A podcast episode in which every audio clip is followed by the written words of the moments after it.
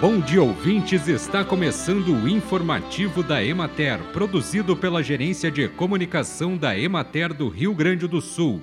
A apresentação é de Matheus de Oliveira, na técnica José Cabral. Na regional da Emater de Caxias do Sul, a semana sem chuvas favoreceu o avanço do plantio do alho nas áreas onde havia atraso, e o serviço deverá ser concluído ainda nesta semana. Em São Marcos, importante município produtor, a área plantada deve registrar ligeira redução em relação à safra do ano passado.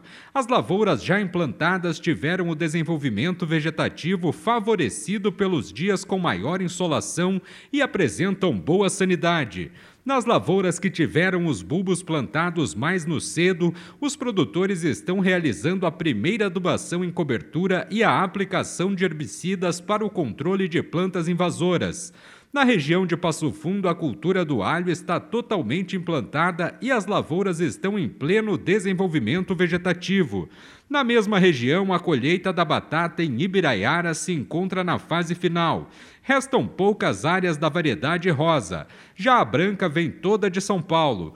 Os preços pagos ao produtor foram de 120 reais para a variedade rosa e 90 reais a saca de 50 quilos da branca.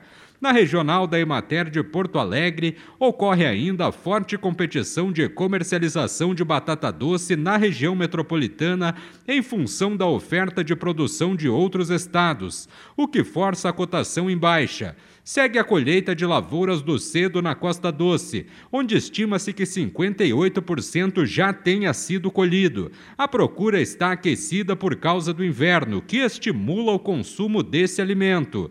Bem, e por hoje é isso, nós vamos ficando por aqui, mas amanhã tem mais informativo da Emater. Um bom dia a todos que nos acompanharam e até lá!